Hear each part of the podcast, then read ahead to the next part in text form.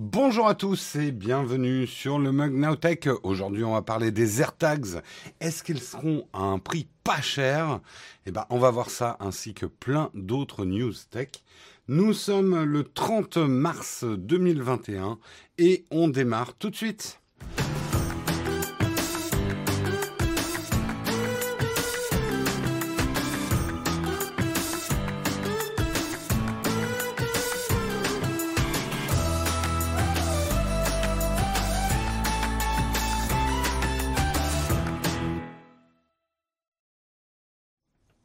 Bonjour à tous, j'espère que vous allez bien ce matin. Moi ça va. Bonjour tout le monde. Euh, merci Sandokan pour ton sub, sixième mois d'abonnement. Merci de ta fidélité. Merci à tous d'être là, bien réveillés tous. Merci également Tonton Molécule, Tonton Molécule pour ton sub. Merci, merci beaucoup. Euh, Incroyable la rapidité. Eh oui, c'est fou. C'est fou, c'est fou.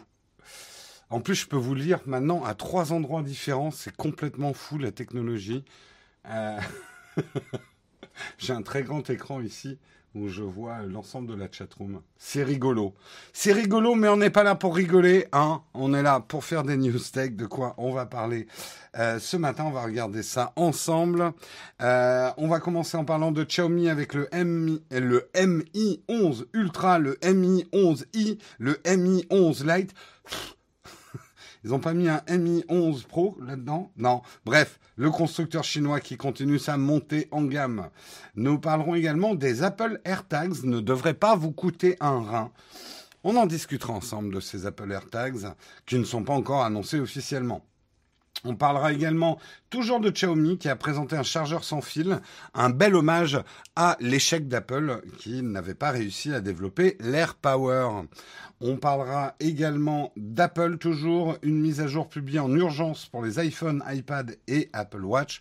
Pensez à mettre à jour vos appareils à la pomme, comme on dit. Euh, je vous expliquerai pourquoi. Euh, on parlera également du passeport sanitaire. Le CCNE a dit oui, mais. On parlera de ce mais, justement. On parlera bien évidemment de notre sponsor, ExpressVPN, un accès illimité dans le monde entier. Et on terminera avec les robots qui font peur. Hein. On adore ce type de sujet. Boston Dynamics euh, a révélé le robot Stretch pas forcément quelque chose qui va vous faire peur dans la forme, parce qu'il n'est pas trop humanoïde, mais par contre, il peut faire peur au niveau des emplois qu'il va tuer. On, reviendra sur ce vieux débat, j'ai rigolé, mais c'est pas drôle, euh, entre les robots et euh, les travailleurs humains. Justement, Stretch étant fait pour euh, travailler dans les entrepôts. Voilà pour les news du jour. J'espère qu'elles vous vont. J'en ai pas d'autres. Le robot qui fait du stretching. Exactement. Exactement, exactement. Bah, je vous propose sans plus tarder qu'on lance le Kawa.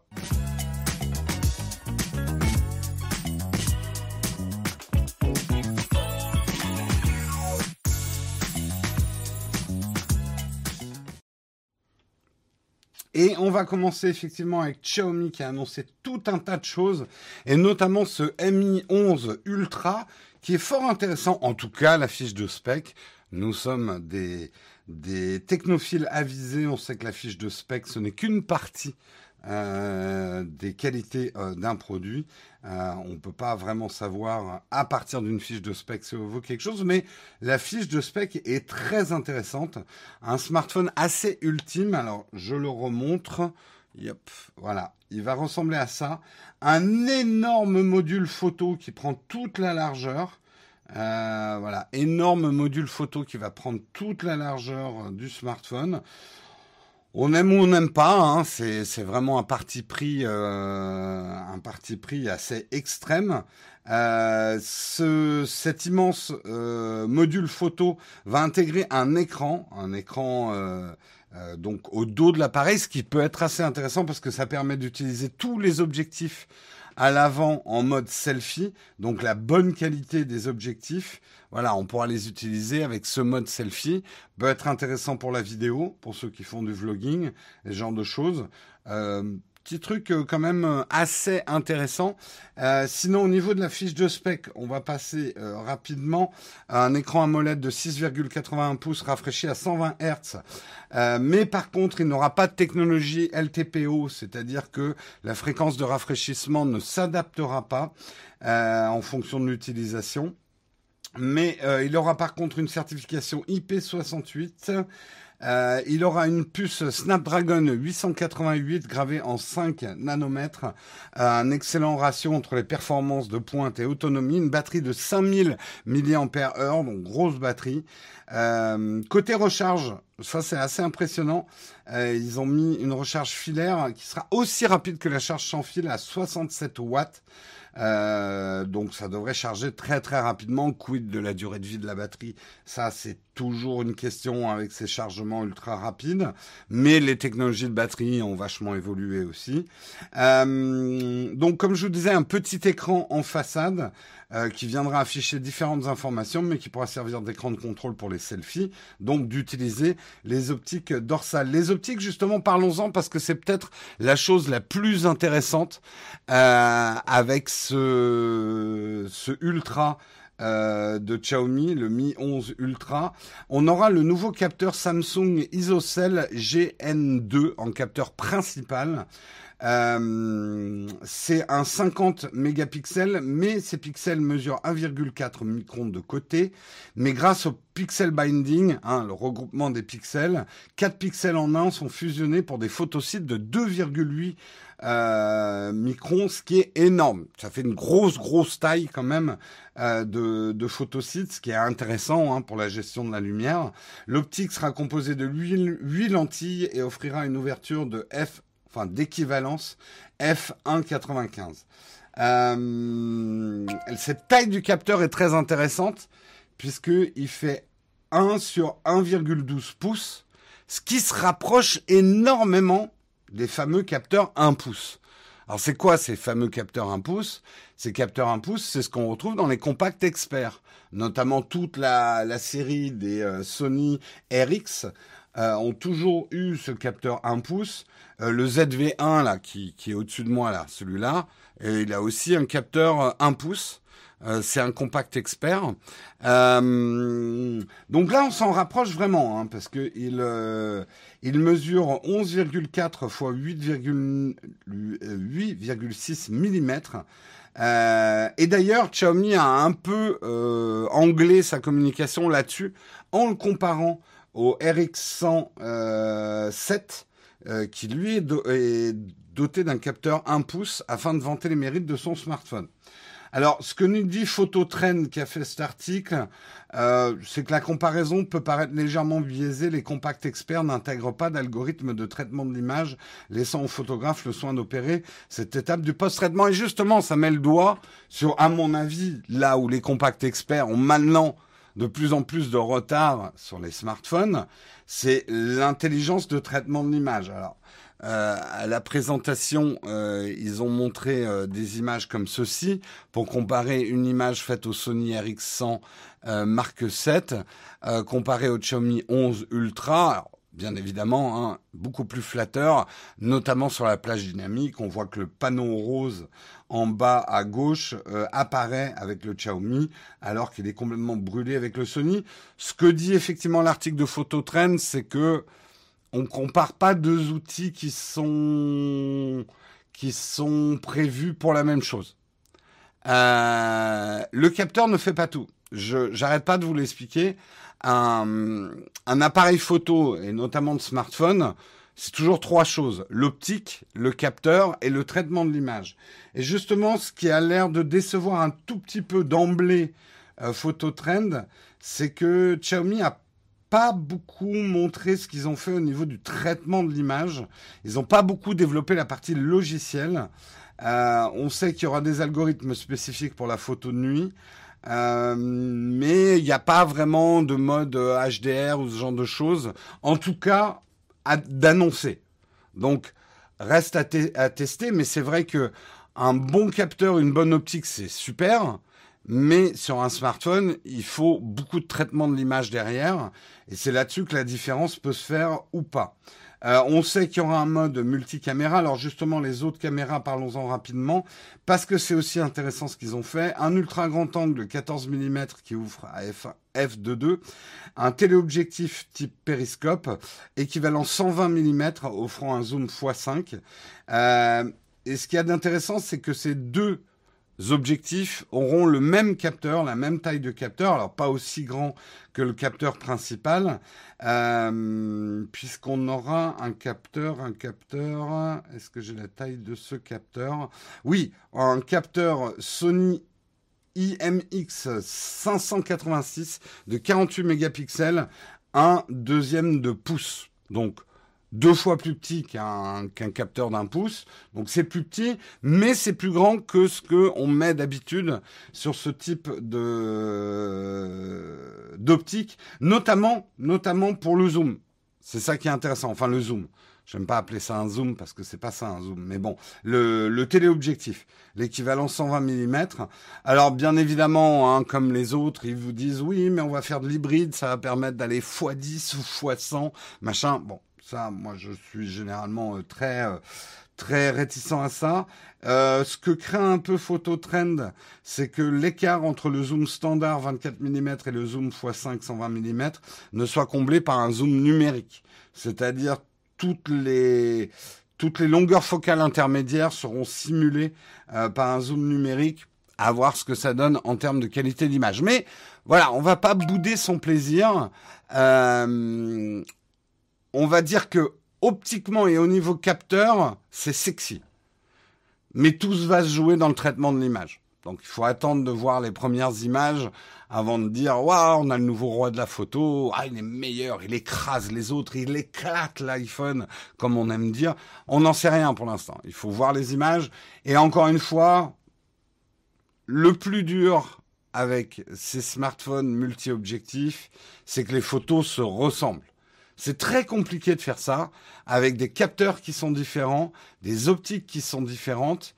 Euh, c'est comme si vous aviez trois appareils photo différents et d'arriver à faire en sorte que les couleurs se ressemblent d'une longueur focale à l'autre. Euh, ça peut être très compliqué. Et là-dessus, j'ai eu des résultats, euh, voilà, en demi-teinte depuis, allez, 3-4 ans maintenant qu'on fait des multi-objectifs, ça va du meilleur au pire, ce genre de choses. Euh, au niveau, au niveau euh, vidéo, euh, bah, ces capteurs vont permettre de filmer en 8K 30 images secondes à voir si ça suit derrière.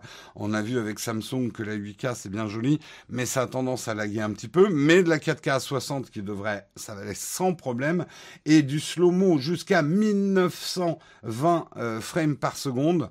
Vous pourrez voir le, le ralenti des ailes d'une mouche qui se pose sur votre tartine.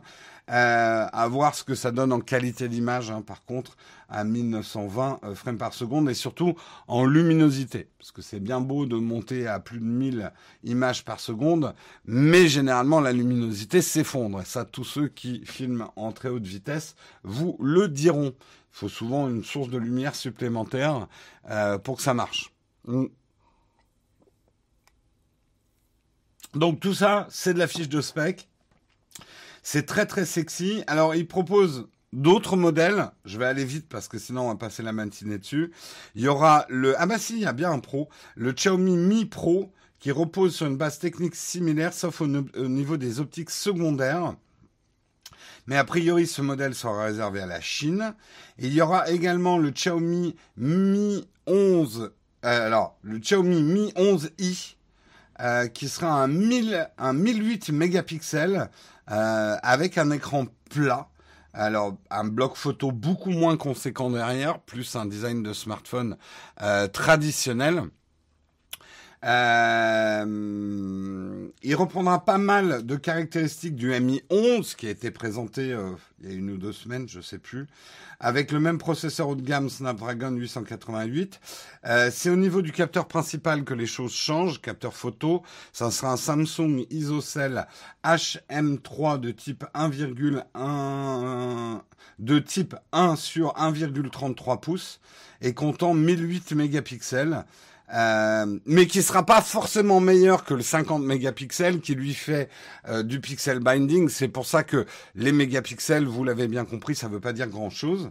Euh, donc c'est le capteur, c'est le même que le Samsung Galaxy S21 Ultra. ce capteur permet au Mi, Mi 11i de filmer en 8K à 30 images secondes, 4K 60 images secondes. Euh, le compromis sera aussi au niveau de l'ultra grand angle qui sera propulsé avec un capteur de seulement 8 mégapixels. Euh, il n'y aura pas de téléobjectif sur le Mi 11i. Euh, par contre, il intégrera une optique macro ouvrant un f2.4 avec un capteur de 5 mégapixels. L'optique macro est la nouvelle, comment dire L'optique macro, c'est pour dire, regardez, on a, on a, on a trois optiques. Ça, ça va être un peu ça, hein, l'optique macro. C'est un peu le nouveau gadget des, des smartphones. En tout cas, tout ce que j'ai vu jusqu'ici en photo macro, je ne veux pas être plus critique que ça. Peut-être que un constructeur a sorti l'objectif macro convaincant. Mais je ne suis pas du tout convaincu par les objectifs macro que proposent en ce moment euh, les constructeurs. Ça me paraît plutôt l'objectif bullshit remplissage, quoi. Euh, la lentille liquide, c'est pour un prototype. Euh, on en avait parlé déjà avant euh, hier, je crois, ou vendredi, je sais plus.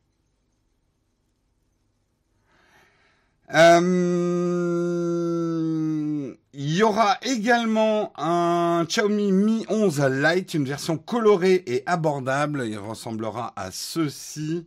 Voilà très fin, très plat, très petit, euh, tout mimi. Ils auraient pu un peu l'appeler le Xiaomi Mimi. Pourquoi ils n'ont pas fait ça? Euh, Destiné à une cible plus jeunes, euh, elle opte pour une fiche technique peut-être moins fournie, mais présente des arguments intéressants. C'est vrai que les jeunes ont une fiche technique moins fournie, c'est bien connu. Euh, Il sera très très fin, euh, seulement 6,81 mm d'épaisseur et 159 grammes, très léger. Euh, intéressant, intéressant de faire des, smartphones euh, très très fins. avec une batterie de 4000, 4250 mAh. les compromis seront bien évidemment faits sur la partie photo. Un capteur principal Sony IMX 686 de type 1 sur 1,17 pouces, 64 mégapixels, euh, avec le pixel binding, ces photosites atteindront 1,4 micron, l'optique équivalent 26 mm ouf f 1.8, le module grand angle équivalent 14 mm ouvrant à f2 euh, et un capteur de toute petite taille puisque c'est un 1 quart de pouce, hein, tout petit petit. Euh, ça risque de pas être top top en basse luminosité pour l'ultra grand angle.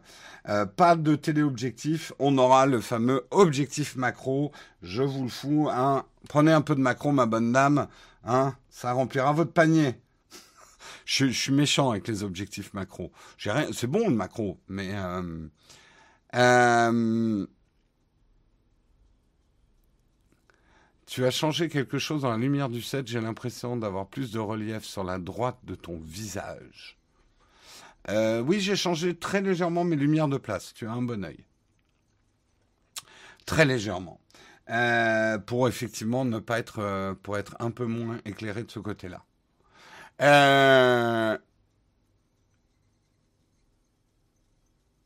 Donc voilà, est-ce que vous vous êtes hypé par... Je ne vais pas tout vous raconter. Si, on va peut-être parler des prix quand même, c'est peut-être ça qui vous intéresse.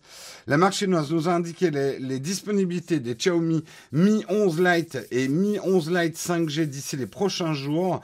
Au, au niveau des tarifs, le Mi 11 Lite sera disponible à partir de 369 euros pour la version 5G, 299 euros pour la version 4G.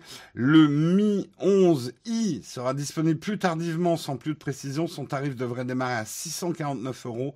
Et le Mi 11 Ultra avec la grosse fiche technique, hein, le gros capteur derrière, sera proposé à 1119 euros et sera disponible au prix, euh, à partir du mois de mai ou de juin.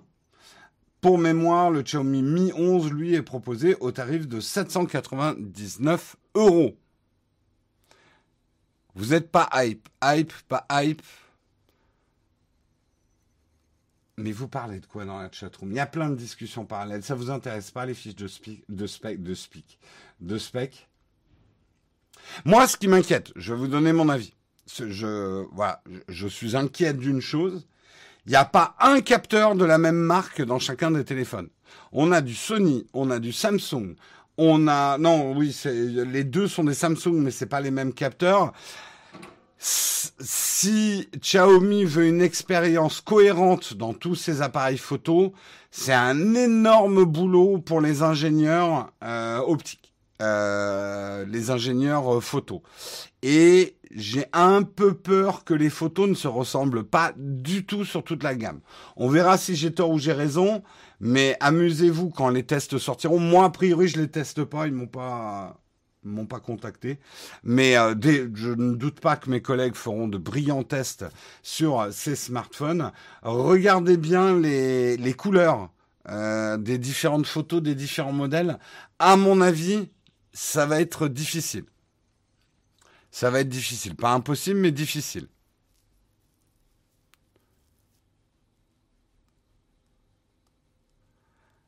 Euh, pour le milieu de gamme à 300 euros. Ouais, alors, le Ultra est intéressant, mais c'est vrai que là, on est dans des prix haut de gamme.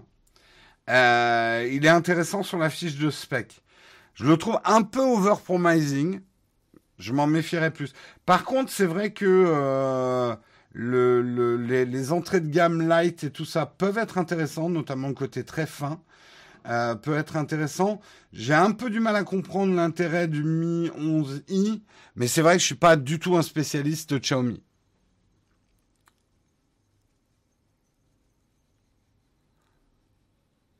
Le seul truc que je retiens, c'est le Xiaomi Mi. C'est vrai qu'ils auraient dû faire ça. Après, c'est vrai que, et ça, il n'y a pas que Xiaomi, hein. c'est, ça file le tournis, c'est tapis de bombes, c'est tapis de bombes de modèles. En fait, avant quand même les smartphones, on avait un, deux modèles quoi. Enfin non, il y a toujours eu des modèles, mais on présentait pas tout en même temps. Je sais pas. Là, j'ai vraiment l'impression que chaque constructeur, ils arrivent en disant, mais ma bonne dame, on a tout ce qu'il vous faut. On a de l'entrée de gamme, on a du milieu de gamme, on a du haut de gamme. Là, on vous a enlevé le capteur. Là, on vous en a rajouté Je trouve que la lecture des gammes euh, est compliquée. Et Apple dans la sauce aussi. Hein. Euh, Apple, ça devient de plus en plus compliqué leur gamme d'iPhone. Avant, c'était simple. Alors, est-ce que je vieillis et que je suis fatigué de présenter des gammes entières en tant que chroniqueur euh, tech? Je, peut-être, c'est pas à exclure. Mais euh, voilà, c'est euh, ça file le vertige, je trouve.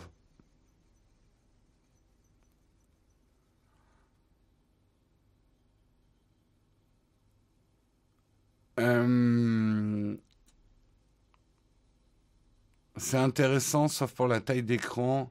Merci Apple de proposer le mini, le mini même si le tarif, euh, Il y a trop de modèles dans les gammes de constructeurs différentes générations, en même temps présente en rayon. Le truc, c'est qu'en plus, comme ils renouvellent, il y, a des annonces marque par marque tous les six mois.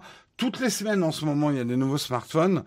Euh, c'est un peu ce que je vous disais dans ma vidéo. Euh, est-ce qu'on a vraiment besoin d'acheter le dernier smartphone? Tout cela file un peu le vertige. Je me mets à votre place. Quand pour nous, déjà, on a du mal à suivre, alors que c'est notre boulot, je me dis que pour les gens qui pensent au smartphone peut-être une fois l'an, et encore, je suis gentil, tu sais plus quoi acheter, quoi. C'est euh, trop de modèles. Est-ce que la philosophie Take Your Time ne serait pas d'éviter de parler de toutes les sorties de smartphones? Euh, Flonflon, alors, oui et non, le mug est là quand même pour vous amener de l'actu fraîche. Euh, donc on va parler des nouvelles sorties. Après, tester tous ces smartphones qui sortent, euh, non, c'est pas dans les envies de la chaîne sur la chaîne principale. Mais en termes de news sur le mug, je pense que c'est quand même un peu notre rôle euh, de vous informer des différentes sorties de smartphones.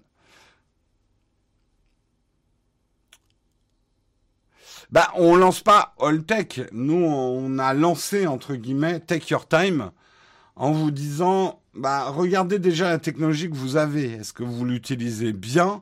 Est-ce que vous n'avez pas encore des choses que vous pouvez extraire de la technologie que vous avez déjà en main? Est-ce qu'il faut courir derrière la nouveauté pour être heureux avec sa tech? C'est la question qu'on pose avec Take Your Time. Mais ça ne veut pas dire ne pas acheter de la nouvelle tech, mais l'acheter quand on en a besoin, pas juste quand le marketing nous dit qu'il faut acheter. C'est, un peu ça maintenant notre philosophie. Essayer de décrypter avec vous le marketing et surtout, alors moi j'ai un, voilà, c'est on va dire c'est mon chemin de croix, c'est, c'est ce que j'essaye de faire. J'essaye un jour que les gens me disent, j'ai pas besoin de te demander quel smartphone je dois prendre, je sais. Vous apprendre à choisir le smartphone qu'il vous faut pour vous pour pas que vous vous tourniez toujours vers les influenceurs tech en disant quel smartphone je dois acheter. On n'en sait rien, on vous connaît pas en fait.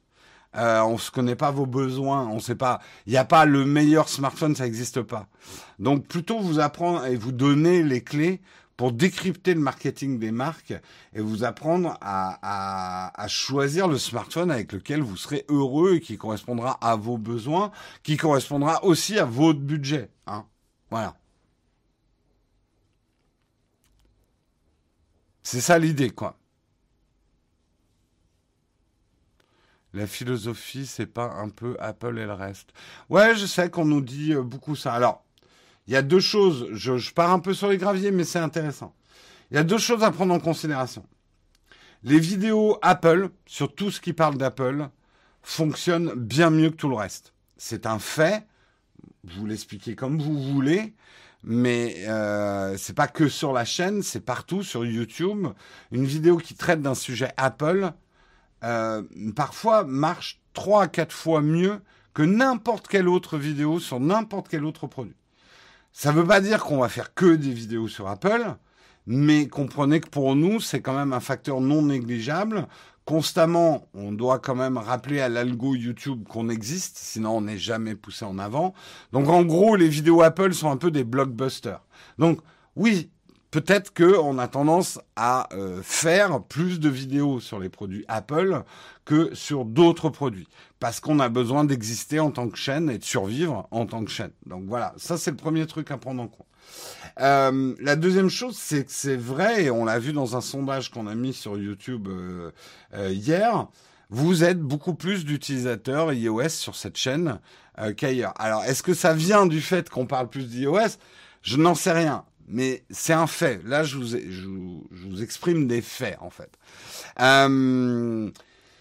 Maintenant, moi, ce que je vous dis toujours, mais vous n'avez pas l'air de le croire, et pourtant je vous explique, Apple est certainement la marque avec laquelle on est le moins tendre sur la chaîne. Et eh oui, ça va vous surprendre. Pourquoi? C'est simple, les produits Apple, c'est les seuls produits qu'on est obligé d'acheter. Il n'y a jamais de pré-presse. Nous, on s'est jamais fait prêter des produits Apple. Je sais qu'il euh, y a un ou deux youtubeurs en France qui arrivent à se faire prêter des produits Apple, mais nous, c'est pas le cas.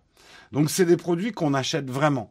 Donc, quand on parle d'un produit Apple, on le teste vraiment comme si c'est nous qui l'avions acheté avec l'argent de la boîte, mais quand même, voilà, l'argent, c'est pas un prêt-presse. Donc j'ai tendance à dire, c'est certainement les tests les plus impitoyables de la chaîne. Mais vous le croyez pas. Je comprends pourquoi vous le croyez pas, parce que vous avez l'impression qu'on encense Apple. Moi, je, voilà, je vous exprime juste des faits.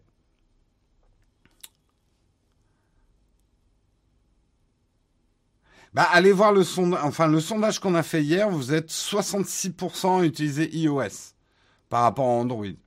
C'est quand même une, grosse, euh, une grosse stat, quoi. Quasiment 70% de personnes qui regardent la chaîne sont sur iOS.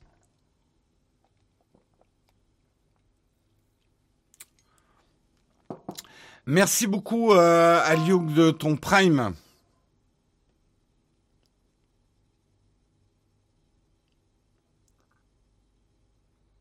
Mais bon, après, je comprends que les gens qui détestent Apple trouvent qu'on aime un peu trop Apple.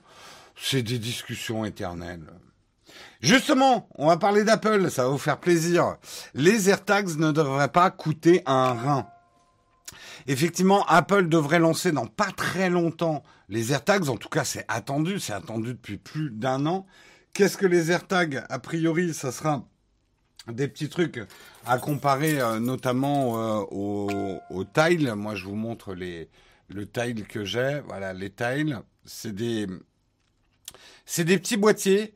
Alors pour le tile, ça fonctionne en Bluetooth, qui vous permettent, là, vous voyez, c'est accroché à mes clés, et euh, ça me permet de retrouver mes clés et de les faire sonner euh, où que ce soit. Donc c'est des petits objets pour pour repérer un petit peu euh, ce qu'on a. Euh, et Apple devrait proposer sa version un petit peu plus sophistiquée parce que ça ne reposera pas que sur le Bluetooth, donc un peu plus précis et notamment avec des fonctions a priori euh, de réalité augmentée. Euh, il devrait être présenté bah, peut-être la prochaine euh, keynote d'Apple, mais parlons un peu du prix, parce qu'il y a eu euh, des échanges de tweets et des pronostics hier, et notamment un tweet publié par Max Wenbach, euh, qui a été repris par le YouTuber Everything Apple Pro, et qui parle d'AirTags sous la barre des 40 dollars. Euh, que les AirTags vaudraient moins de 40 dollars, autour des 39 dollars en solo. Donc 40 dollars, ça donnera à peu près 49 euros en Europe. Ça cher, ça reste cher pour un truc qui permet de retrouver ses clés. Enfin, si vous connaissez le prix d'un serrurier, ça peut valoir le coup. Mais ça va mettre un petit peu Apple. La compétition aujourd'hui, elle est dans les 30-35 dollars. Les tiles, je sais plus quel est le prix des tiles, mais euh, on est dans ces eaux-là.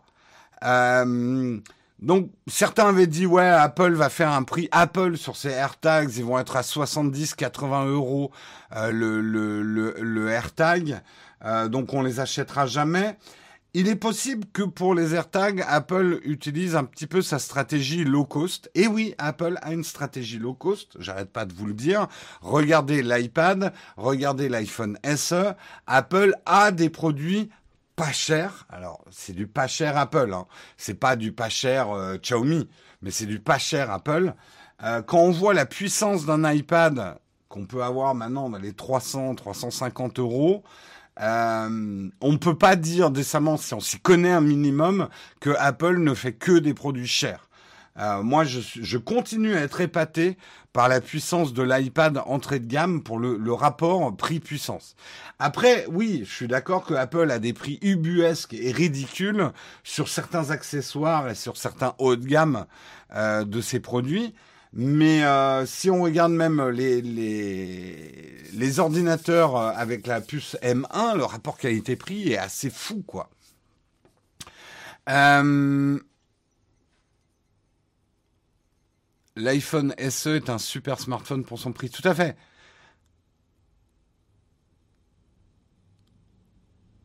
Euh, je ne perds jamais rien, donc ça va. Bah écoute, tu n'auras pas besoin des AirTags alors. Mais c'est vrai que les AirTags à 50 euros, on va dire, enfin à 49, oui, 50 euros, j'en prendrais peut-être pas, pas, pas 12, mais euh, ouais, ça m'intéresse. Ça m'intéresse. Surtout si c'est un peu plus performant que les tiles. Les tiles, c'est très bien, mais ça manque un petit peu de précision. Donc, euh, les rumeurs disent 40 euros. Moi, je sens bien le 49. Mais euh, à voir.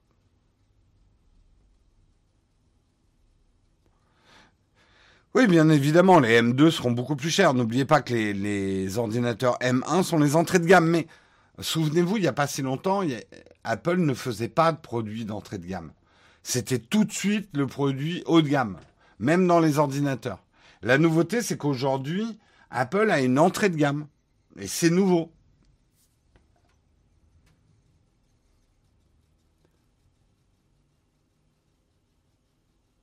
Tu oublies le prix de l'abonnement derrière. Pas sûr qu'il y a un, je pense pas qu'il y aura un abonnement pour les AirTags. Hein.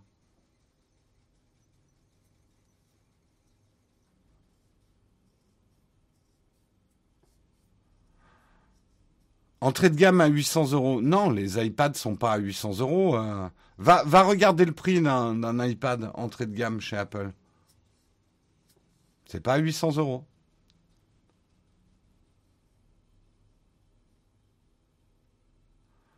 Euh, le seul intérêt de ces AirTags, c'est de mettre un porte-clés. Les enfants qui rentrent pas à la maison Envoyer une notif automatique sur le smartphone des parents. On va voir, on va voir parce qu'effectivement les AirTags en tant qu'objet, c'est pas fou. Euh, il faut voir l'écosystème logiciel qu'ils feront autour des AirTags en fait. C'est ça qui est intéressant. Mais encore une fois, il faut comparer ce qui est comparable. Tu me dis mort de rire, un ordinateur à 800 euros, c'est pas de l'entrée de gamme. Pour de l'ordinateur Apple, si. Et c'est un prix qu'on a rarement vu chez Apple. Après, oui. Moi, je te trouve des ordinateurs à 100 euros, si tu veux. Je te garantis pas qu'ils tiendront longtemps. Mais il y a des ordinateurs à 100 euros, à, à 200 euros. Je te fais un truc avec un Raspberry Pi. Je suis sûr que tu peux trouver des ordinateurs d'occasion à 10 euros. Donc euh, voilà. Non, il n'y a pas d'abonnement pour les tiles. Non, il n'y a pas d'abonnement.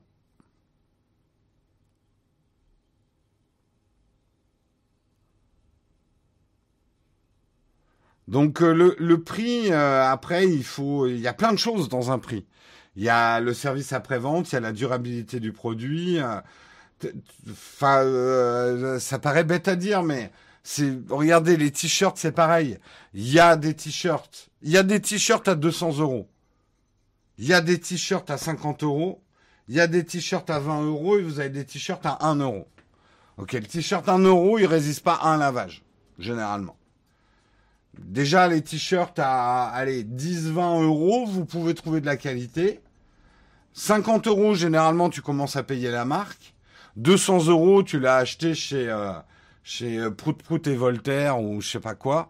Euh, ils ont fait des trous exprès, machin, mais t'as le truc sur Instagram, tout le monde fait waouh. voilà. Donc, bah, la tech, c'est un peu pareil. Hein.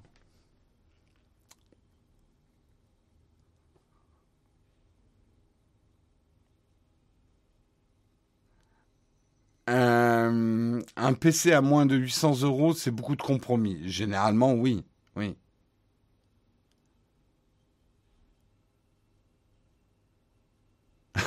merci Oleg qui fait un petit rappel de merci. Il y a des t-shirts euh, Naotech hein, si ça vous intéresse. Allez, j'avance, j'avance, j'avance, j'avance pas. Hein. Il faut que j'avance. On va parler justement rapidement de Xiaomi qui a lancé. Alors, est-ce que c'est un pic? Est-ce que c'est un hommage À vous de décider? Mais ils ont lancé un chargeur qui ressemble vraiment à ce que Apple avait essayé de faire avec le Air Power. Euh, là où Apple avait échoué, enfin échoué, Apple a abandonné le projet, euh, ne gérant pas la chauffe euh, de ce type de produit. On voit que Xiaomi a fait exactement la même chose. C'est pas moins de, combien de bobines? Ils ont mis combien de bobines? Mince, je l'avais noté. 19 bobines qui sont réparties dans l'Air Power. Euh, Apple n'a pas joué, échoué, ça a juste pas marché. Très bonne macronite. Euh, la macronite chronique. Euh, Apple n'échoue pas, il abandonne. Oui, oui, je suis d'accord, c'est de la sémantique. Disons qu'ils sont pas arrivés à sortir le produit, effectivement, Apple, euh, parce que ça chauffait trop. Xiaomi a l'air d'avoir, lui, réussi à faire euh, quelque chose qui ne, ne, chauffe pas trop, et ça a l'air d'être... Ça fait beaucoup de bobines, quand même, hein, dans le truc. Euh, à voir, ça permettra d'offrir une recharge sans fil de 20 watts par appareil. On peut y mettre jusqu'à trois appareils euh, en même temps. Et ça coûtera le Xiaomi Air Power ils l'ont carrément appelé Air Power. Hein. Ils ont peur de rien quand même. Euh, le Air Power est à 78 euros et pour le moment, il sera uniquement disponible en Chine. Ils ont également montré un autre chargeur assez impressionnant euh, en sans fil. Euh, c'est celui-ci. c'est un chargeur 80 watts en sans fil. qui permettra notamment bah, de charger le Mi 11 Pro à 67 watts en sans fil. C'est assez impressionnant pour de la recherche sans fil. Ce que j'aurais aimé comme info et que je n'ai pas, c'est quelle est la déperdition pour des recharges comme ça. Euh, que ça soit pour la station Air Power ou pas, quelle est la déperdition d'énergie? En gros, par rapport à une recharge euh, même euh, chi normale, est-ce qu'il y a plus de déperdition d'énergie ou pas?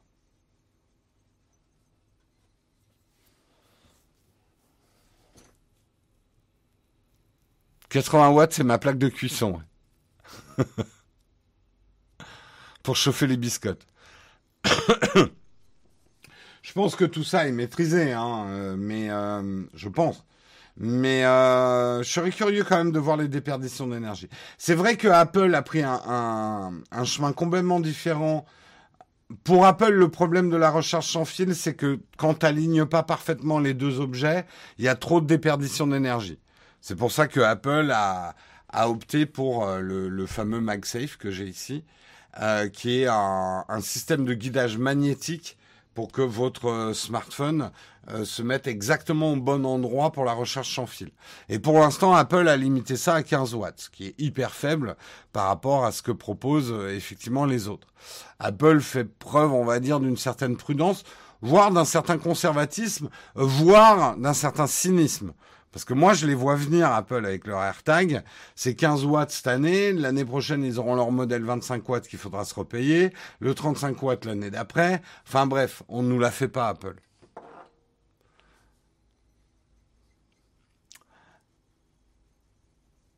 « 80 watts, ça va flinguer les batteries. C'est à voir. Les batteries ont quand même beaucoup évolué en technique. Euh, c'est ce que vous pensez de la charge rapide était vrai il y a quelques années, ça l'est de moins en moins, même si c'est encore un peu vrai.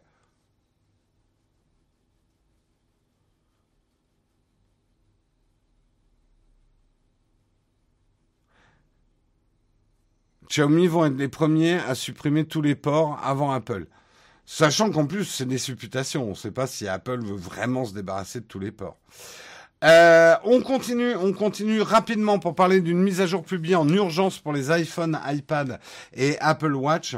Apple a publié une mise à jour en urgence pour corriger une vulnérabilité grave découverte dans iOS, iPadOS et WatchOS. Les correctifs seront respectivement iOS 14.4.2, iPad 14.4.2 et WatchOS 7.3.3. La vulnérabilité découverte par le Thread Analyst Group de Google affecte le moteur de navigation WebKit d'Apple. Euh, les détails fournis par Apple sont limités, mais ces vulnérabilités devraient être pourraient être utilisées pour mener des actions malveillantes, comme diriger les utilisateurs vers des sites de phishing. Pour souligner la gravité de cette vulnérabilité, Apple a publié iOS 12.5.2 pour les anciens appareils, iPhone 5S, iPhone 6, iPhone 6 Plus, iPad Air, iPad Mini 2, iPad Mini 3 et iPod Touch 6 génération. Donc même ces plus anciens appareils ont une mise à jour de sécurité. Euh, c'est des appareils, l'iPhone 5S, il date d'il y a plus de 5 ans, ça, je pense. Euh, beaucoup plus de 5 ans, je crois, le 5S. Je sais plus. Euh, donc, qui sont mises à jour aussi. Donc, faites cette mise à jour. Ça a l'air d'être effectivement une faille de sécurité assez importante chez Apple. Pour que Apple sorte comme ça un patch aussi rapidement et sur même ces appareils très anciens, c'est pas une faille légère, manifestement.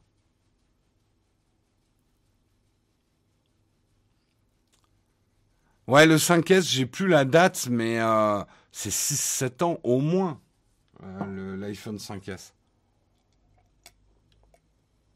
L'iPad Air, c'était il y a 7 ans déjà. Waouh.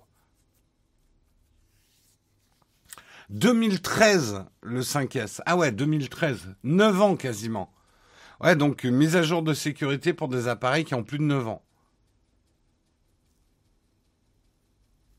Faille dangereuse, Faille dangereuse ou juste pour contrer les jailbreakers Bah en même temps, euh, Charles Polka, les jailbreakers, il y en a plus beaucoup. Hein. Ça se fait plus trop hein, le jailbreak sur euh, sur iOS. C'est plus du tout à la mode. Hein. Donc je pense pas que ce soit pour ça.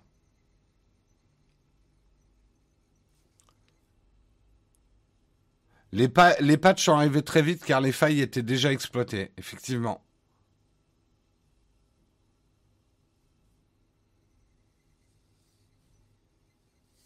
Je pense que le profil d'un acheteur Apple n'est plus un profil de jailbreaker.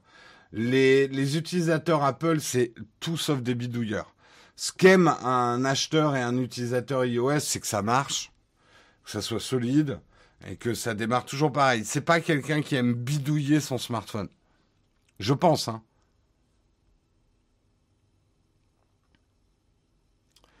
Et euh, oui, Apple s'en contrefou un petit peu du jailbreak aujourd'hui. Il y en a un qui continue à faire du jailbreak, mais c'est devenu un épiphénomène.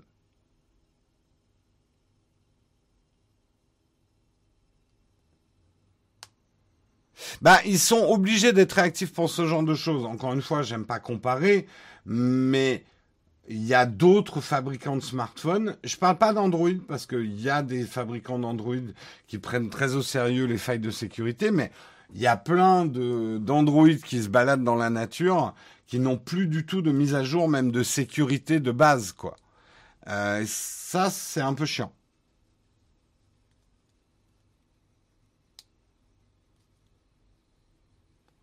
Alors bidouiller, je le disais pas du tout au sens péjoratif. Hein.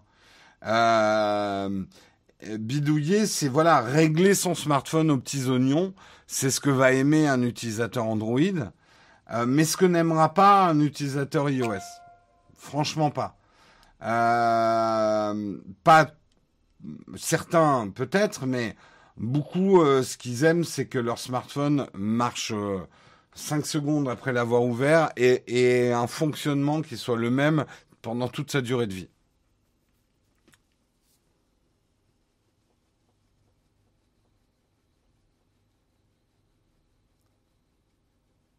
Le jailbreak a plus d'utilité Oui, parce qu'il y a beaucoup de fonctionnalités qu'il y avait dans le jailbreak que maintenant sont intégrées dans iOS.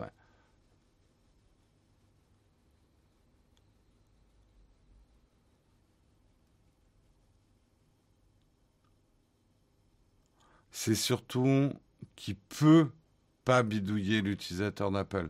Oui, sauf en jailbreakant, c'est ce que j'essayais d'expliquer. Euh, allez, on merde, j'ai perdu mes. On va parler un petit peu euh, du passeport sanitaire. On en parle beaucoup hein, dans les news. Euh, le 8 mai du CCNE. Alors qu'est-ce que le CCNE C'est le Comité consultatif national d'éthique. ne s'oppose pas au passeport sanitaire, mais appelle à la vigilance. En ça, si vous l'avez pas vu, et je dis pas ça parce que c'est nous qui l'avons faite, mais on a fait une vidéo sur la santé connectée, euh, révolution ou dictature.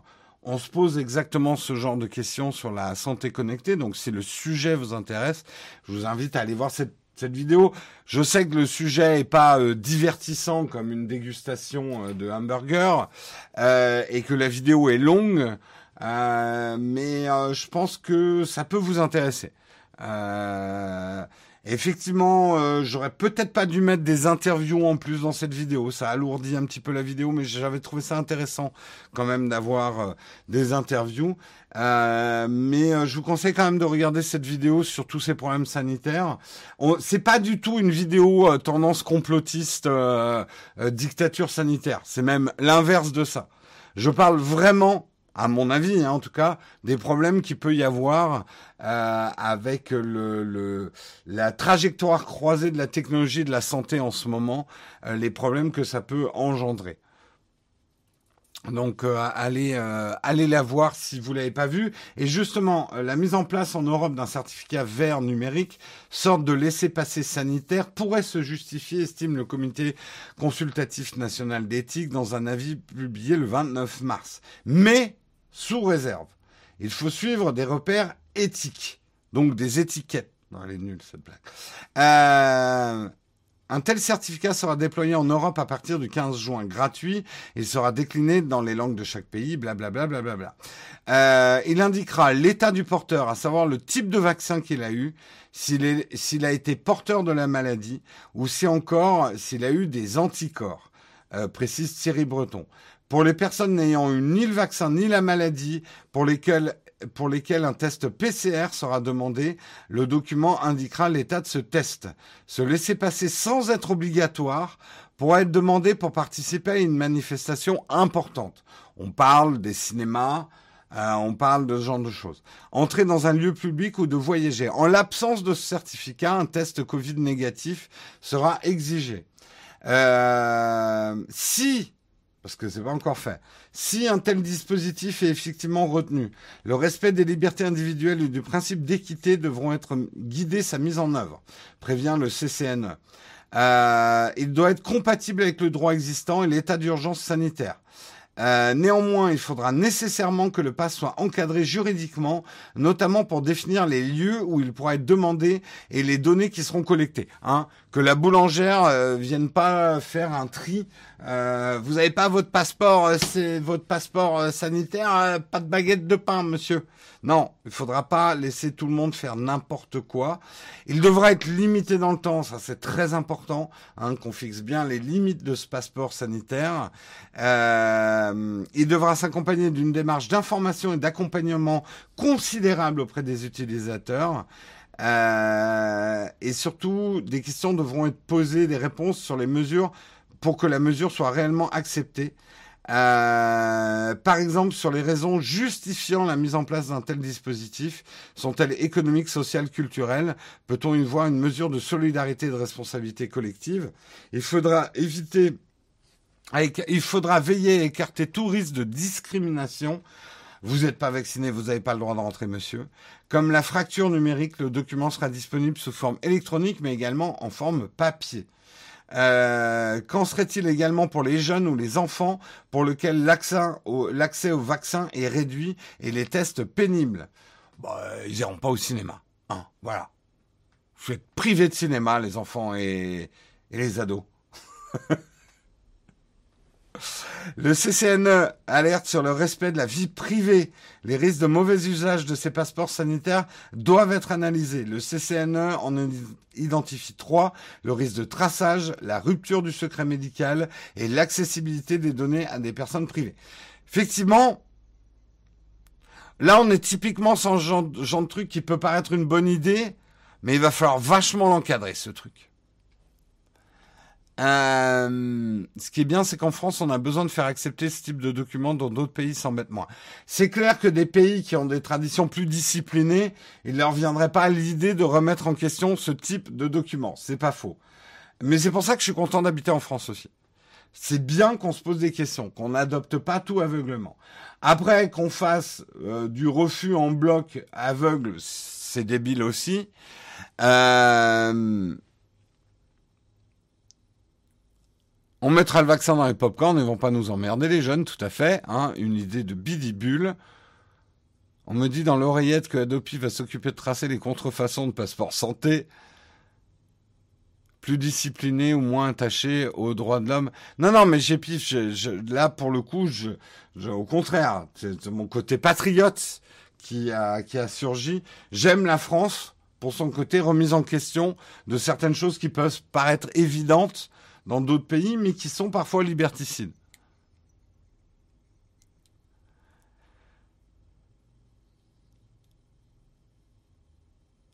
Euh, j'ai peut-être mal compris, mais si le document ne doit pas discriminer, ne pas interdire euh, l'accès au cinéma, par exemple, il sert à quoi? Bah, En fait, il ne sera pas obligatoire. Tu pourras aller au cinéma, mais il faudra que tu présente peut-être un test, peut-être, hein, c'est des hypothèses, mais si t'as pas le passeport vaccinal, il faudra peut-être que tu fasses un test PCR et que tu présentes le résultat au cinéma. Euh, les cinémas seront peut-être autorisés à demander ça.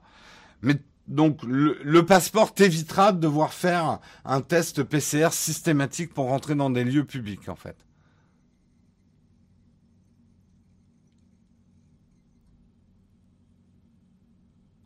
Euh, du coup, dans ce pass, on sait si une personne a été positive au Covid. Tout à fait. Alors, ce sera probablement chiffré, ça ne sera pas écrit.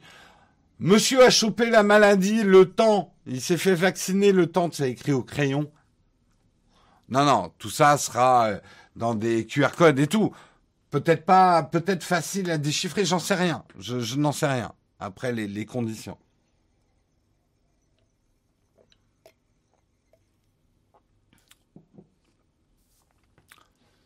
Vous imaginez ce truc à l'époque de l'explosion du sida.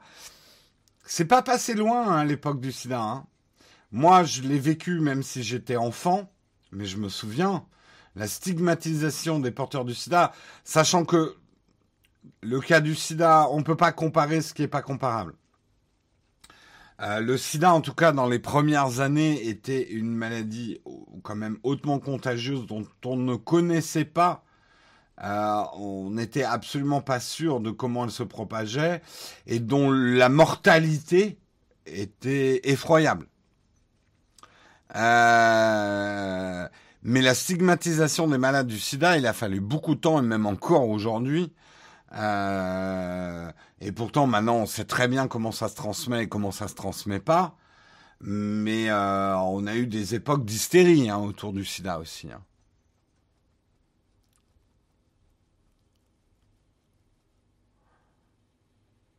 Personnellement, si je devais me faire vacciner et traverser les frontières sans problème, je signe.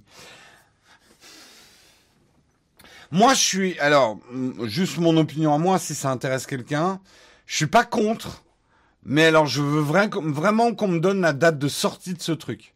Je suis contre qu'on ait un passeport santé toute la vie, tu vois.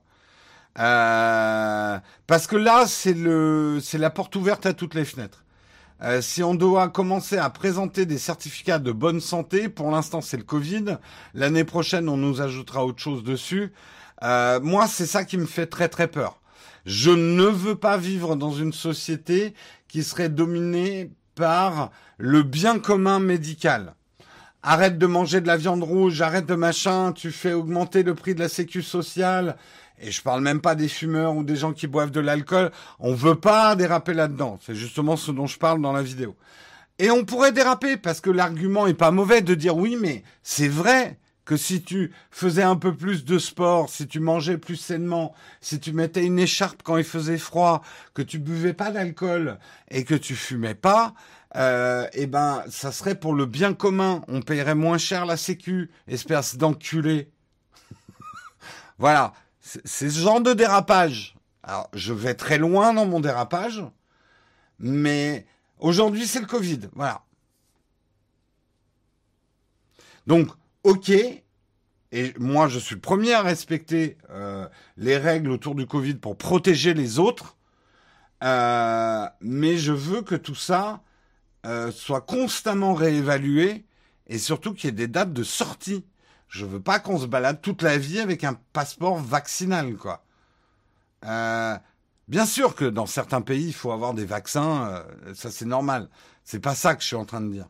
Mais j'ai pas envie cette histoire de passeport sanitaire, je vois très bien le type de dérapage qu'on pourrait faire avec.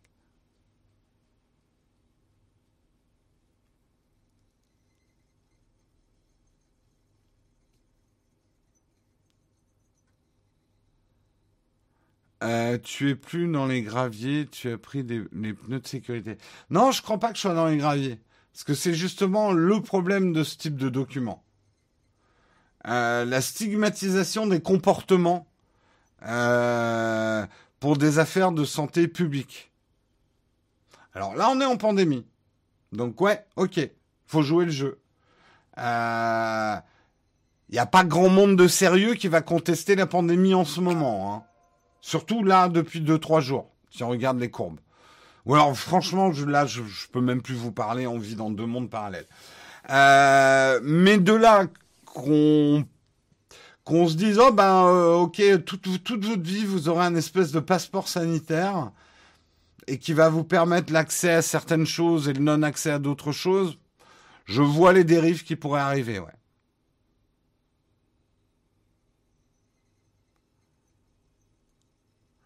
ça discute beaucoup dans la chatroom hein. ça, va vite hein. ça va vite ça va vite euh... Moi, ce qui me choque, c'est s'ils sortent ça avant tout le monde et que pas le choix de faire le vaccin, sans parler des Covid parties pour avoir son passeport. A priori, le vaccin n'est pas obligatoire, hein. mais c'est là où il y a des limites. C'est bien beau de dire que les trucs sont pas obligatoires, mais si c'est tellement relou, ne serait-ce que pour aller au cinéma, euh, ça a une forme d'obligation, euh, voilà.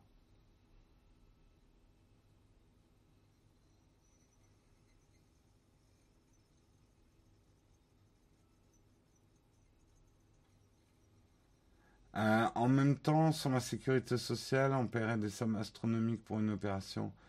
pour un accouchement, oui, il n'y a qu'à voir aux États-Unis. Le passeport devrait servir pour changer de département ou de région, ouais. Bah voilà, si vous vous posez toutes ces questions, je pense que c'est sain de se poser ces questions. Je vous conseille encore une fois hein, d'aller voir la vidéo sur la santé connectée qu'on a fait, les dangers qu'il peut y avoir, mais aussi les progrès, parce qu'il faut jamais oublier les progrès que ça nous permet, la santé connectée. Si on peut récupérer un peu de liberté de mouvement grâce au, passeport sanitaire, très bien. Mais attention que tout soit, ça soit fait dans la légalité, dans le respect des droits, que ça soit encadré et surtout que ça soit limité. Là encore, moi, il est hors de question que je donne un blanc-seing au gouvernement euh, pour un passeport euh, sanitaire ad vitam. C'est hors de question. Ça, c'est clair. Allez, on continue, on continue et on va parler, c'est pas facile de parler du sponsor juste après, mais on remercie notre sponsor ExpressVPN. ExpressVPN, c'est un accès illimité dans le monde entier. Avec le lien qu'on va vous donner dans la chatroom, vous avez trois mois gratuits sur un abonnement de 12 mois à ExpressVPN et c'est le meilleur moyen de le tester. Encore une fois, je pourrais vous dire tout un tas de choses sur ExpressVPN. Pourquoi nous, on a accepté de travailler avec ExpressVPN C'est notamment pour le respect euh, de la vie privée et la technologie de serveur qu'ils utilisent, qui ne pas, n'est pas utilisée par tous les VPN, hein, euh, contrairement à ce que certaines personnes m'ont dit. Ils ont quand même, voilà, c'est euh, c'est la chose intéressante d'ExpressVPN, un VPN performant qui fait tout ce que vous permet un VPN.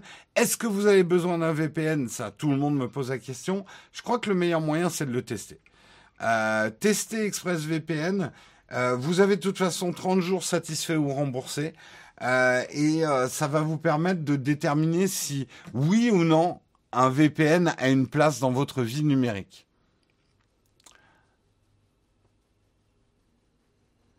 Euh, bonjour, quel usage euh, pour les VPN Alors, je ne vais pas m'en cacher, moi, j'utilise surtout ExpressVPN pour regarder du contenu, mais pas que du contenu auquel vous pensez. Euh, il m'arrive assez souvent, en consultant les articles, que certaines vidéos soient bloquées euh, en France. Donc, à ce moment-là, j'active mon VPN pour pouvoir regarder la vidéo. Voilà. C'est mon usage principal d'un VPN aujourd'hui.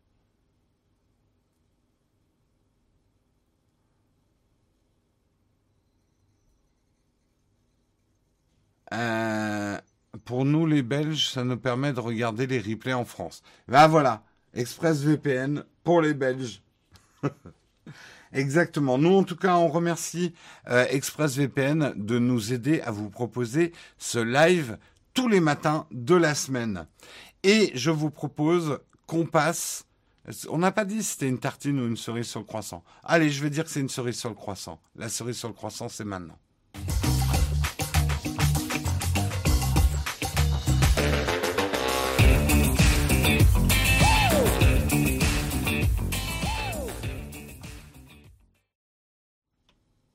La cerise sur le croissant, on va parler de Boston Dynamics, votre marque préférée pour vous faire peur. Euh, les robots qui font frémir, hein, vous connaissez le robot chien, etc. Et eh bien cette fois, ils ont autre chose à vous proposer. Euh, on va regarder la vidéo ensemble. Euh, merde, pourquoi il m'a fait ça? Je veux pas. On va regarder ça ensemble, la petite vidéo. Et puis on en parle après. Donc le robot s'appelle Stretch. Et comme vous le voyez, ça ressemble, pour le coup là, c'est pas un robot humanoïde, mais c'est plutôt un bras robotisé relativement classique, même si très articulé, avec un système de ventouse pour prendre les cartons ou les objets. Euh, et avec précision, euh, voilà, les déposer, les transporter. Euh, ce qui est d'intéressant, parce que ça, vous dites, ouais, des bras robotiques, on en a déjà vu. Ce qui est intéressant avec euh, ce produit, euh, c'est qu'il peut fonctionner dans un environnement qui n'est pas prévu pour les robots. En gros, des bras robotiques, ça existe depuis les années 70 dans l'industrie, mais on doit construire toute la chaîne de production et les robots avec, quoi. Là, c'est des robots que vous pouvez mettre dans un entrepôt pour cohabiter avec des humains, qui n'a pas besoin d'être équipés spécialement pour fonctionner avec des robots. Si vous avez visité euh, virtuellement, euh, enfin si vous avez vu les usines de Tesla, ils ont des, euh, des chariots élévateurs comme ça et tout ça qui se baladent dans l'usine, mais il y a des rails, un guidage au sol et ce genre de choses. Là, ces robots-là sont complètement autonomes, sont capables d'aller dans un entrepôt et de déménager les cartons, même si l'entrepôt n'est pas du tout prévu euh, pour, euh, pour les robots. Donc là, on les voit à l'œuvre. Effectivement, ils ont l'air très adaptés à ce qu'on leur demande du tri de paquets, du transport de paquets. Donc là, on les voit qui sont en train de libérer euh, des conteneurs juste au-dessus du canal de Suez pour rappeler un peu l'actu. Non, je déconne. Euh, c'est ça, il aurait fallu mettre 100 000 robots ventouses pour dégager le bateau. Ça aurait été tellement plus simple. Ils seront peut-être un peu moins brusques avec les cartons que les employés Amazon ou La Poste, tu m'étonnes. Alors, est-ce que j'ai besoin d'en dire plus sur ce robot? Mais je pense que non, parce que je pense qu'on va tout de suite basculer dans le débat, et c'est ça qui vous intéresse. Mais mon Dieu, ça va mettre encore du monde au chômage. Oui. Voilà, merci, au revoir, c'était le mug. merci de l'avoir suivi. Euh... C'est intéressant que cette annonce arrive alors que d'ailleurs on a les résultats du vote. Euh, les employés Amazon en Alabama euh, vont former un syndicat. Euh, c'est intéressant qu'on parle de ce type de robot et que d'un autre côté on parle de la pénibilité du travail dans les entrepôts Amazon qui pourtant sont pas trop trop mal payés mais qui sont super pénibles jusqu'à avoir des gens qui pissent dans des bouteilles pour maintenir la cadence. C'est vrai qu'un robot, bon, pourra éventuellement se vidanger dans une bouteille, mais un robot n'a pas besoin de pause. Euh... Donc, bien évidemment que pour Amazon, et c'est déjà le cas, ils ont déjà un certain nombre de process automatisés. Quelque part, un chariot, qui, enfin, un tapis roulant de tri de carton, on est déjà dans la perte d'emploi. Euh, il y a des trieurs, le tri automatique par les étiquettes et tout ça, il y a des boulots de trieurs qui n'existent plus. Donc, la question qu'il faut réellement se poser, c'est ça, supprime quel emploi?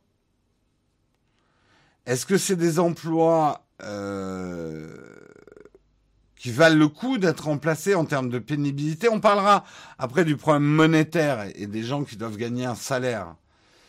Euh, mais est-ce que ça n'a pas toujours été un peu le cas de la technologie? Enfin, je ne sais pas, relisez Germinal. Germinal, c'est aussi quelque part une dénonciation euh, de la technologie, notamment dans l'entreprise minière, euh, qui met sur le carreau des mineurs qui perdent leur métier, qui perdent leur boulot. La technologie a toujours fait perdre des boulots en rendant certaines tâches moins pénibles pour l'être humain. Euh, ça ne veut pas dire que c'est forcément une bonne chose et qu'il faut courir dans les bras euh, du progrès, mais il faut se poser la question peut-être d'un point de vue social. Avons-nous la capacité de recréer des emplois pour transformer ces emplois pénibles qu'on réserverait à des robots euh, mais trouver des emplois moins pénibles pour les gens qui faisaient ces travaux pénibles. C'est comme ça qu'il faut se poser la question.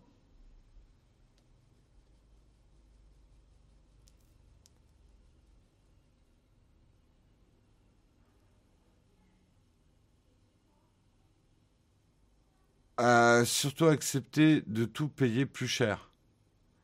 Bah, il y a ça aussi, mais il n'y a pas que ça. Hmm.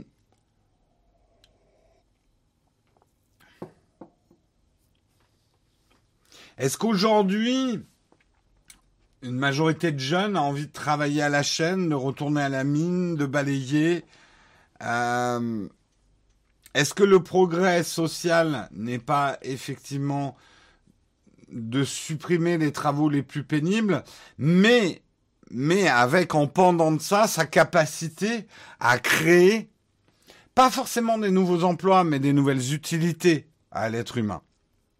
Et ça, c'est l'enjeu majeur, je pense, pour les 100 à 200 ans à venir pour l'humanité.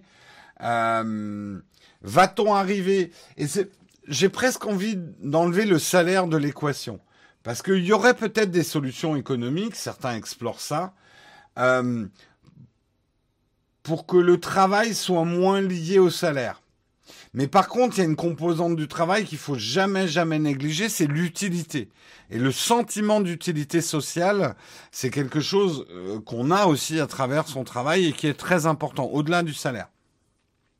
Est-ce que nos sociétés modernes riches euh, vont arriver à intégrer la robotisation euh, sans créer un chaos et une fracture sociale avec des catégories de travailleurs qui avant accomplissaient ces tâches pénibles et qui vont se retrouver sans emploi du tout et sans utilité sociale en fait. Euh, c'est ça tout l'enjeu des 100 à 200 ans à venir, à mon avis. Hein.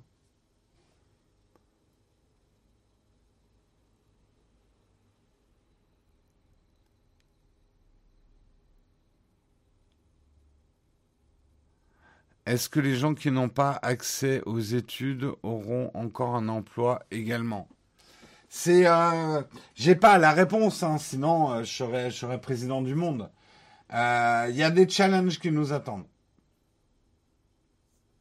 Le progrès social vient de l'augmentation du peu de force humaine par la machine nourrie à l'énergie primaire. Bah oui, mais ce n'est que le qu'un des pans de l'économie.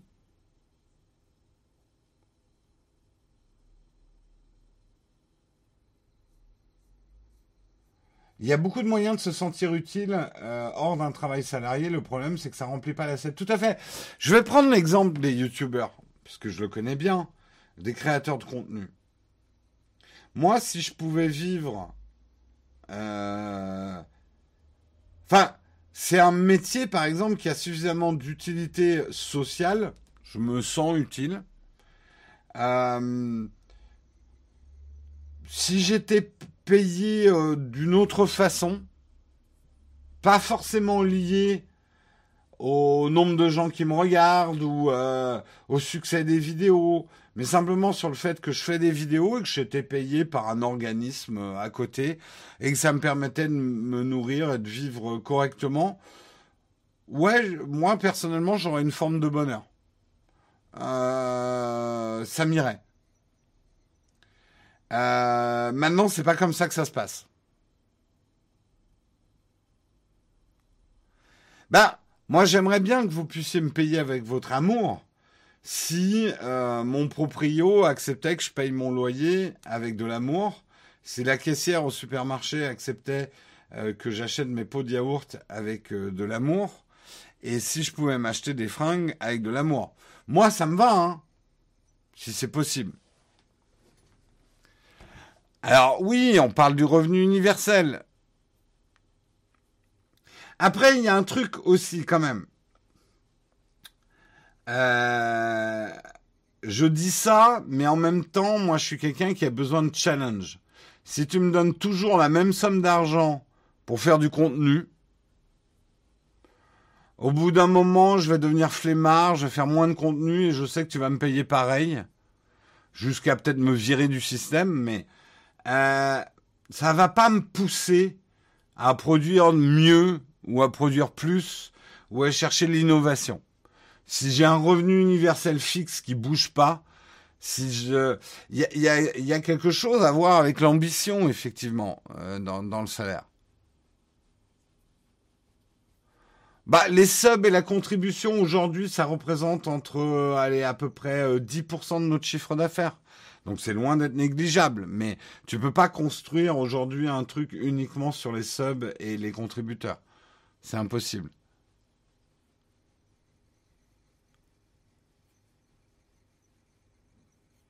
Donc ta vie, c'est un toit, un yaourt et un slip.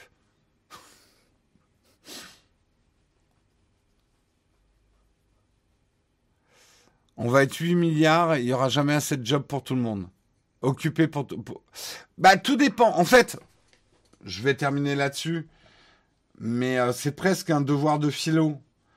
Euh, qu'est-ce que le travail? Qu'est-ce que le travail? C'est pour, pour, ça que je mets une échelle assez longue, 100 à 200 ans. Je sais que les problèmes immédiats vont arriver dans les 30 ans à venir.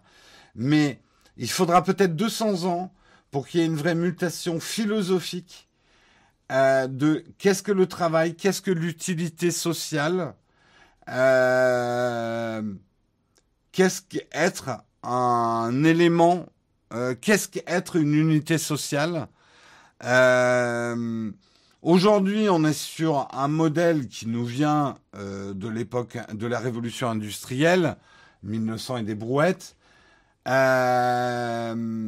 Parce qu'avant, par exemple, le travail agraire, qui était majoritairement agraire, on n'avait pas ce même rapport au travail.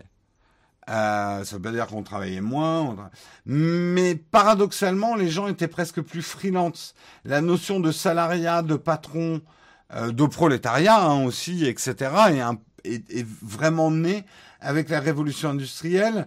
Et cette idée que la vie, c'est avoir un job et un salaire et un patron, euh, c'est peut-être quelque chose qui va changer. Moi, je crois beaucoup, parce que c'est, c'est un peu mon cas. Euh, je pense qu'on aura tous plusieurs boulots, plusieurs patrons, plusieurs vies, plusieurs choses. Notre temps sera beaucoup plus fractionné. On pourra euh, être à la fois euh, expert comptable et en même temps être ébéniste peut-être, euh, ou euh, donner des coups de main pour des déménagements, ou voilà, avec des microtransactions, des micro-paiements, pas forcément à base d'argent, mais à base de services rendus. Euh, pour l'alimentaire, on trouvera des solutions aussi. Enfin, il y a, un champ des possibles devant nous, quoi. Ouais, enfin à l'époque, freelance, ça s'appelait journalier. oui, non, mais bien évidemment, Oleg, je suis pas en train de dire que c'était des bobos. des freelances, des freelances de la pub. Mais ce que je veux dire, il y avait moins. Alors, il y avait la notion de servage. Donc ça, c'était pire qu'un patron. Ta vie appartenait euh, au, au, maître des lieux. Euh, mais euh, les, les notions économiques étaient différentes.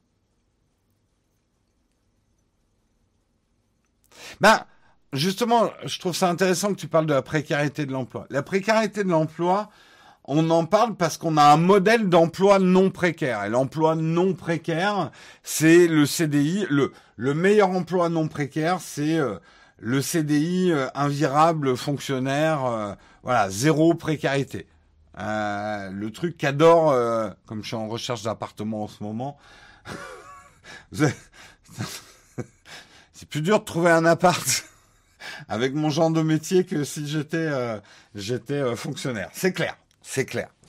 Euh, mais la précarité de l'emploi, elle est justement, c'est une vue par rapport à une vision du travail dans notre société.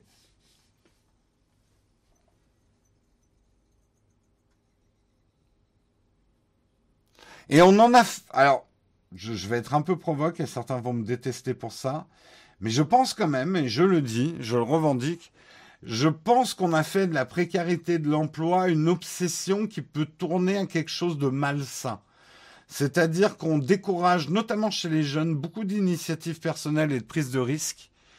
Euh, avec cette espèce de sacro-saint, la précarité de l'emploi, c'est l'enfer absolu.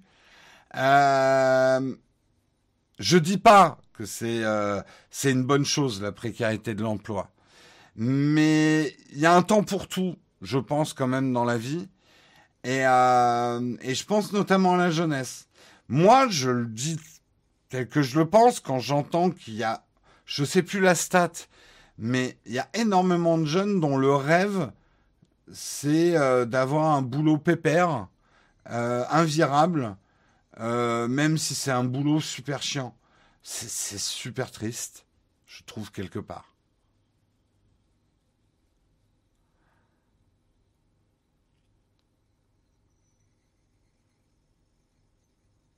Euh, Naotech, je suis ingénieur parce qu'il fallait absolument être ingénieur il y a 10 ans. Aujourd'hui, on a des bus d'ingénieurs qui débarquent et plus de boulot, ouais. Ouais, non, mais je, je pense que je dis pas que ça arrivera de l'époque de notre vivant, mais qu'il va y avoir une grosse, grosse mutation de qu'est-ce que le travail dans la vie d'un être humain, en fait. Il y a plusieurs vies dans une vie. Je pense qu'on aura des vies beaucoup plus multiples. Quand je vois même moi ma carrière par rapport à mon père, mon père il est rentré dans une entreprise au début de sa carrière et il en est sorti à la retraite. C'est un modèle qui existe de moins en moins. Moi, si je compte, alors je, je, j'ai eu 15 ans de freelance, mais rien que mon époque salariale, j'ai bossé pour quatre boîtes différentes, euh, cinq boîtes différentes en tout. Euh, et en freelance, je compte même pas le nombre de boîtes pour qui j'ai bossé. Euh, j'en suis à ma deuxième boîte que je monte. Voilà, j'ai des vies multiples, j'ai des carrières multiples.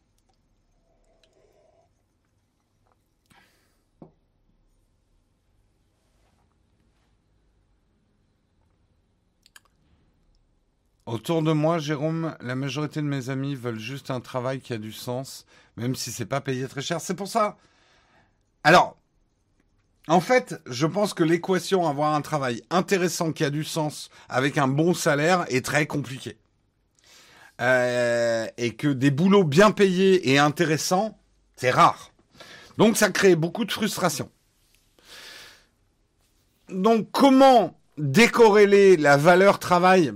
Les, économistes travaillent dessus, hein, je prétends pas, mais je pense que c'est des questions à se poser. Mais je vois que le sujet, euh, et ils trouvent des proprios facilement pour louer leurs appartes, c'est aussi le problème. Oui, il y a ça aussi, oui. La précarité de l'emploi, tu t'en moques si tu as des diplômes ou un savoir-faire particulier. Sinon, c'est vraiment une vraie galère, d'où la frustration de beaucoup de gens. Non mais, attention, ne me faites pas dire ce que j'ai pas dit. J'ai pas dit que la, la précarité de l'emploi n'est pas un drame et un problème. Euh, je pense juste qu'on en a fait une obsession, en fait.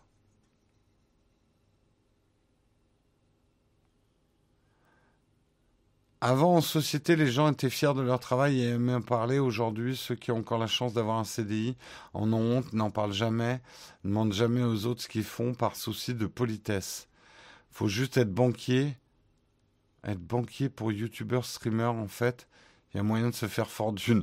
Tu risques de déchanter, hein, Charles Il y a beaucoup plus de, RSA et de SMIC dans YouTube que de succès, je peux te le dire. En fait, vous voyez euh, les... Allez, je vais être gentil. La cinquantaine de créateurs de contenu, influenceurs qui réussissent vraiment bien en France et qui gagnent pas mal d'argent. Ça, vous les voyez. Mais en fait, derrière ces 50, j'évalue à peu près à 50, euh, il y a une grande majorité de créateurs de contenu qui ont beaucoup de mal à extirper un SMIC de leur, euh, de leur création de contenu.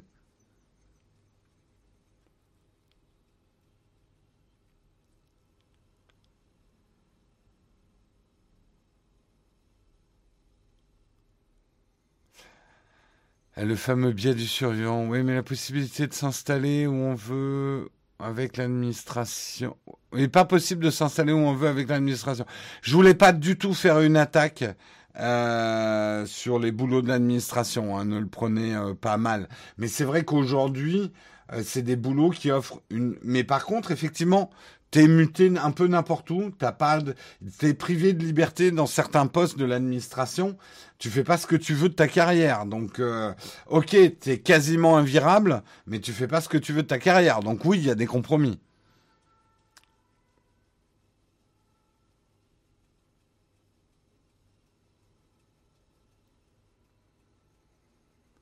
J'ai fait un an d'alternance en administration. La dernière chose dont j'ai envie, c'est de rester là-dedans. Je comprends totalement ce que tu dis, Jérôme.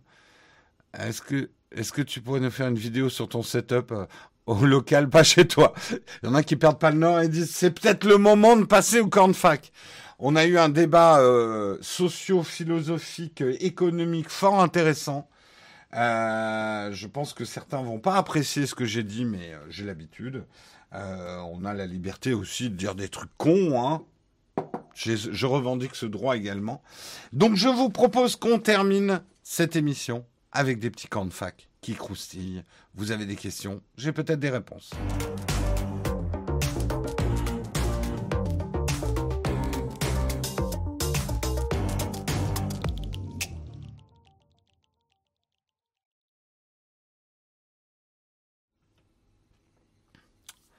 Euh, grâce à, mon administration en Belgique, je peux regarder le mug tous les jours. Très bien. Est-ce que tu pourrais nous faire une vidéo sur ton setup en local? Je le ferai probablement un jour. Pas tout de suite. Euh, normalement, tu vas pas choquer beaucoup de gens le sub goal, mais c'est pas un sub goal. Je suis contre les sub goals. Euh, en tout cas, moi, de mon vivant, non, je devrais pas dire des trucs pareils parce qu'un jour on va peut-être mettre un sub goal. Non, mais j'aime pas beaucoup les sub goals. On a un follower goal que vous voyez euh, là. On a un follower goal, mais qui a rien à voir avec un, sub goal.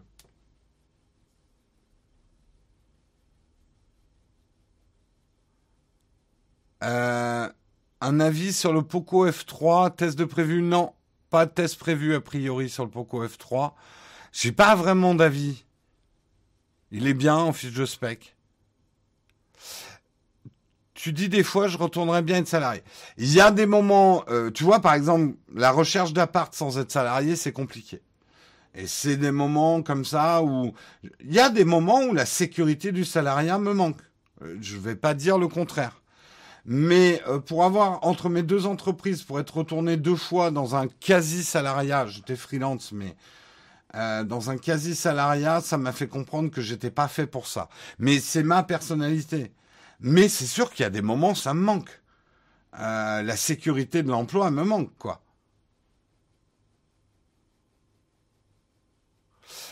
c'est une bonne façon de voir la vie, mais je peux souligner c'est l'environnement de la société qui veut louer un appart, demander un prêt. Si t'es pas blindé en ultra CDI invérable, tes rêves sont vite encadrés par les autres. C'est clair, c'est clair. Demander à un intermittent du spectacle, demander à un artisan, demander à un indépendant la difficulté de contracter un prêt immobilier, euh, de louer quelque chose, euh, c'est extrêmement compliqué. On ne fait pas du tout confiance à l'individu. Euh, dans sa capacité à euh, générer de l'argent tout seul, entre, guillemets. Non mais alors désolé oui les gens disent ah, Poco c'est pas Apple c'est pour ça que tu connais rien. Non je suis pas très fort euh, en smartphone Xiaomi et, et, autres. Demandez-moi du Samsung j'ai plus d'avis. c'est un fait que j'ai jamais eu dans ma vie beaucoup de smartphones. Euh, j'ai eu des OnePlus. Euh, j'ai testé des OnePlus. Xiaomi, j'en ai testé un ou deux. Euh, Poco, j'en ai jamais testé. Voilà. Je vais pas vous mentir. Pas, je vais pas jouer le spécialiste. Des congés de prévus dans les semaines qui arrivent. Ah oui, putain, on va avoir les trucs fériés là. Oh, ça va me péter les couilles là, les jours fériés encore. On n'a pas le temps, nous. ah, pas le temps. Pas de jour férié, Schnautech. Et le fouet. Non, là où c'est compliqué en ce moment, je plaisante un peu, mais euh, là, tout le monde est confiné. Euh, Dina est confinée. Euh, Karina est confinée. putain, c'est pas simple là. J'en ai marre. Mais je suis comme vous, j'en ai marre. C'est compliqué de faire des vidéos comme nous, on aime faire des vidéos. On peut toujours faire des vidéos à distance, mais c'est compliqué de travailler comme nous, on aime travailler actuellement. Ah, je vais pas me plaindre par rapport à d'autres métiers qui peuvent plus exercer du tout leur métier. On est archi verni vénard machin. Mais euh, putain, c'est quand même dur là. Alors venez pas me rajouter des congés là-dessus quoi.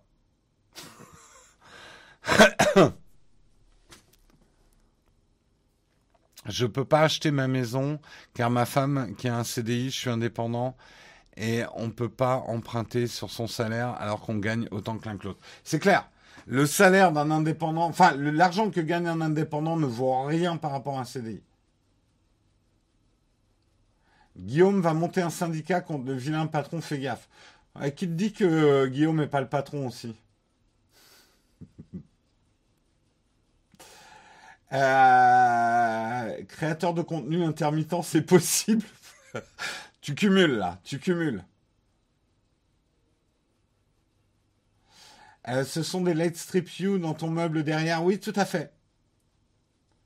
Si tu devais changer quelque chose dans l'écosystème Apple, ça serait quoi? Les accessoires. Je déteste. Alors, voyez, vous qui dites, ah, Jérôme, c'est un Apple fanboy.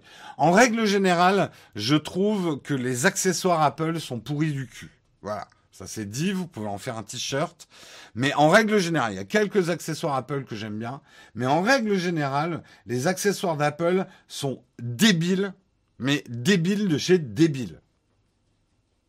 Et cher. Beaucoup trop cher pour ce que ça fait. Non mais que ça devienne pas un jeu à me faire sortir de mes gonds.